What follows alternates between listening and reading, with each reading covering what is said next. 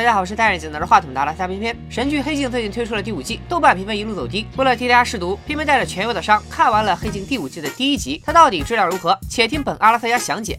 在那不太遥远的未来，男主小黑和小美正在谈恋爱，与他们合租的是小黑的好基友阿毛。小黑看起来文质彬彬，性格沉稳，这样的男人对爱情很专一。但阿毛就浪多了，隔三差五就要换个女朋友。小黑和阿毛也有自己的私密时刻，那就是趁着小美睡觉的时候在家打游戏。他们最爱玩的是一款名为《生死搏击》的格斗游戏，类似咱们玩的拳皇、街霸、铁拳啥的。小黑最爱用的角色是个亚裔小哥哥，阿毛操作比较骚，喜欢用一个穿着清凉的亚裔小姐姐。也不知道为啥俩黑人都钟爱黄种人的皮肤。总之这款游戏给他们带来了无数欢乐，俩人经常一玩就是一个通宵。转眼十一年过去。小黑顺利和小美结婚生子，过上了没羞没臊的幸福生活。他们和阿毛早就不住在一起了，也很少见面。这天是小黑的生日，一堆孩子的同学来参加派对。小黑和这些同学的家长都很生疏，他一个人无聊的烤着肉。此时阿毛来了，还给小黑带来了生日礼物，竟然是最新款的生死搏击。如今的游戏技术突飞猛进，生死搏击都有了 VR 版。阿毛如今依旧潇洒，每天健身泡吧，百花丛中过，就是不结婚，还向小黑炫耀起自己新泡到的零零后女友。生日派对结束后，小美提出想响应国家号召生个二胎，小黑一脸无奈，老夫老妻了，怎么还想着老树开花？看媳妇很坚持要抱抱，小黑以。刚吃饱做剧烈运动容易导致胃下垂为由，拒绝了小美。情场老手阿毛此刻也有点失落，虽然凭借外表他能撩到妹子，但已经和现在的小女孩有了代沟。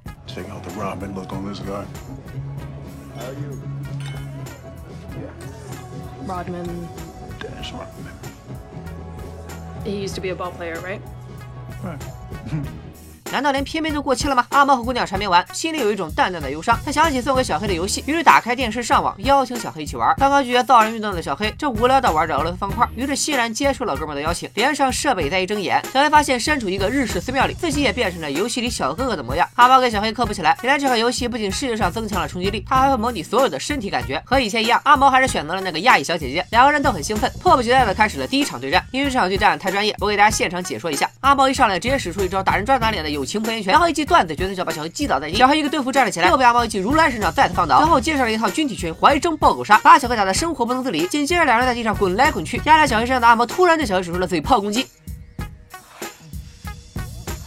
两个人亲了一会儿，小黑首先觉得不对劲儿，我拿你当兄弟，你却想要上我。阿毛也不知道自己怎么了，惊慌之余赶紧退出了游戏。发生这样的事情大家都不想的，这对好基友都觉得很尴尬。第二天趁着小美出去和姐妹聚会，小黑把孩子哄睡，又偷偷跟阿毛玩起了生死搏击。这哥俩一见面，互相给自己找辙，说什么昨天喝多了，今天一定要锤死你之类的。但游戏一开始，画风又变了。越过道德的边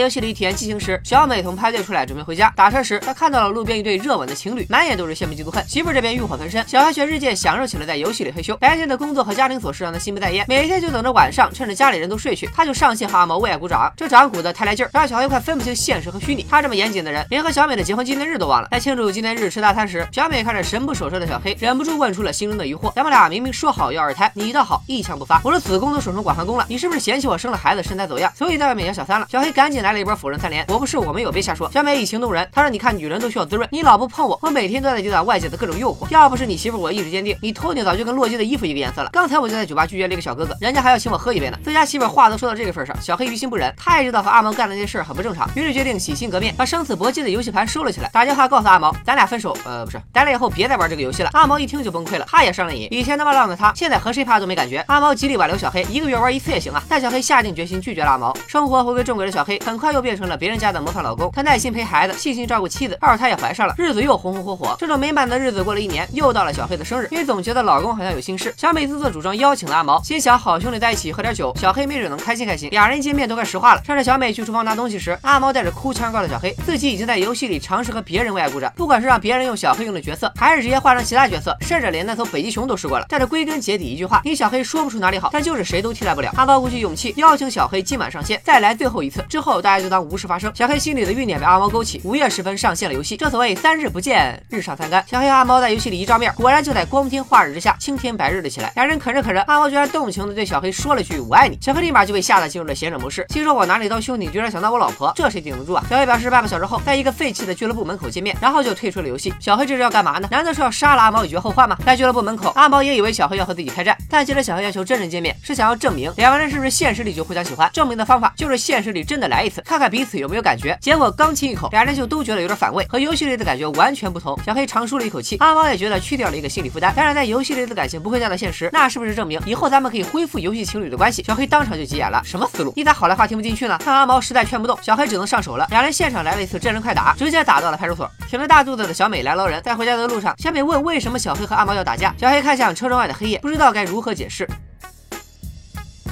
时光匆匆，转眼小黑四十岁的生日到了，他还和小美在一起，俩人还挺浪漫。在生日派对结束后，互相交换了礼物。小美给小黑的是生死搏击的游戏盘，阿毛正在游戏里等着他。而小黑给小美的是一个戒指盒，小美可以在这天摘掉戒指，去酒吧跟帅哥放飞自我。黑镜第五季的第一集就在这样看似两全其美的结果里拉下了帷幕。从网友的评价来看，大家都觉得第一集的设定相对于前几集没有了那种让人炸裂的震撼，尤其是剧中黑科技的呈现方式又是贴在太阳穴上的小圆片，确实缺乏新意。另一个吐槽的点是故事过于狗血，有网友给第一集起名道德沦丧，老公沉迷网络性爱无法自拔，出轨对象竟是同性而是好友，还有人说是因为黑镜卖给了更商业的网飞，导致剧本变水。本季里出现了很多流量比较大的熟面孔，标志着该剧在往娱乐化、大众化的方向转变。这些问题集合在一起，造成了黑镜从第一季的九点四分掉到了如今的六点六分。不过在片片看来，新一季的黑镜也并没有传传说中的那么烂。至少第一集，我个人能给到七点五分以上。从细节上，还是能看出创作团队的用心。比如在本集刚开始，小黑和阿毛玩游戏前互飙脏话，阿毛说了一句 “fuck your head off”。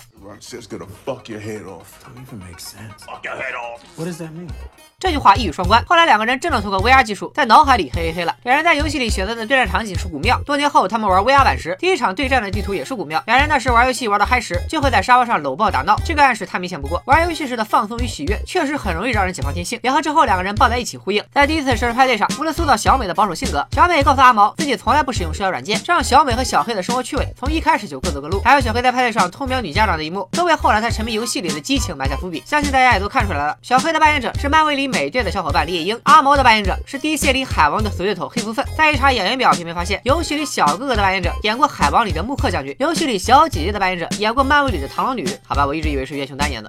这两对 CP 一凑，是不是有了一种漫威 DC 两开花，英雄反派是一家的感觉？说完了细节和彩蛋，按惯例再来探讨一下这一集黑镜到底是想表达什么？会给大家想到的第一个主题就是中年危机。那咱们不妨先讨论一下小黑的这种行为到底算不算出轨呢？如果算出轨，那算是肉体出轨还是精神出轨？估计很多女性观众肯定会觉得算出轨。那么请你设想一下，如果你的另一半也在玩这个游戏，但是他的游戏对象并不是身边的朋友，而是一个远在日本的爱情动作片女老师，现实中他和你们并不会产生任何交集，你会觉得他出轨了吗？又或者他的游戏对象都不是真人？而是妲己、貂蝉这样的虚拟角色，吃醋归吃醋，但你还会认为他出轨了吗？还是说只是在玩一个更高级的成人游戏呢？黑镜鱼竿的主题就是从一个点入手，给你展示一种未来的可能性。第一集所探讨的，我认为是当科技发展到到一定程度，性是否会变得更加开放，打破性别、种族、年龄甚至伦理关系的束缚？人类的两性关系甚至婚姻制度还有必要存在吗？因为在游戏里是没有任何伦理道德束缚的，甚至不会给肉体带来任何的副作用。游戏里爽翻天，现实里也就是闭着眼睛躺在沙发上一哆嗦。说实话，比在家平日里自己 DIY 还要省时省力。事半功倍，所以可见，在这种高度自由的游戏里，人性最原始的欲望会被无限放大，而且不只是性欲，还有暴力。如今很多人沉迷网游，不也是迷恋于其中任意杀伐的快感吗？科技水平的不断提升，最后却没办法让人脱离欲望的配，反而深陷其中。两个主角小黑和阿毛，他俩虽然不是 gay，却可以在游戏里互相迷恋。阿毛明明是个直男，却在游戏里变成了女性，爱上了男人。他们都是黑人，却通过游戏改变了种族，成为了相爱的黄种人。他们在现实里是纯粹的友情，却在游戏里成了真爱。一项黑科技的出现，将之前我们的认知全部颠覆了。而结局看似圆满，其实偏偏却觉得黑暗的很。夫妻俩商量好了，每年都来一天放飞自我，简直就是半开放式婚姻。你去酒吧找汉子，我去游戏找乐子，两口子玩各的，在一起成了搭伙过日子。更让人三观崩溃的是，大家似乎接受了这个现实，都臣服于下这种高科技的原始。照的发展，人类在婚姻制度这种古老的两性关系，说不定会完全消亡。到时候可能都不存在什么一夫一妻制了。大家通过在游戏里找伴侣来发泄原始欲望，通过试管婴儿繁衍后代，这到底是科技的进步，还是人类的悲哀呢？黑镜第五季的第一集提出的这种假设，不仅是细思极恐，而且它是完全有可能发生的。因为 VR 技术并不遥远，它几乎近在眼前，而且最先大力发展。应用的行业之一就是成人产业。黑镜这个系列剧的价值就在于此，它每一集都像是一个未来的平行宇宙，由点及面，引发人们的思考。科技的发展会不会将我们人性中的恶不断放大？我们的未来到底是在变好还是变坏？好了，不知道你看完片片的这个视频，会给这一集的黑镜打几分呢？欢迎大家留言或者发弹幕告诉片片你的想法，我们一起来讨论一下。黑镜第五季一共三集，目前已经全部上线。由默娘出演的第二集是国内观众评价最差的一集，却是国外观众评价最高的一集。如果还想看片片继续解说，请不要吝啬你的一键三连，转发数过五千。下周咱们继续解说黑镜第五季的第二集。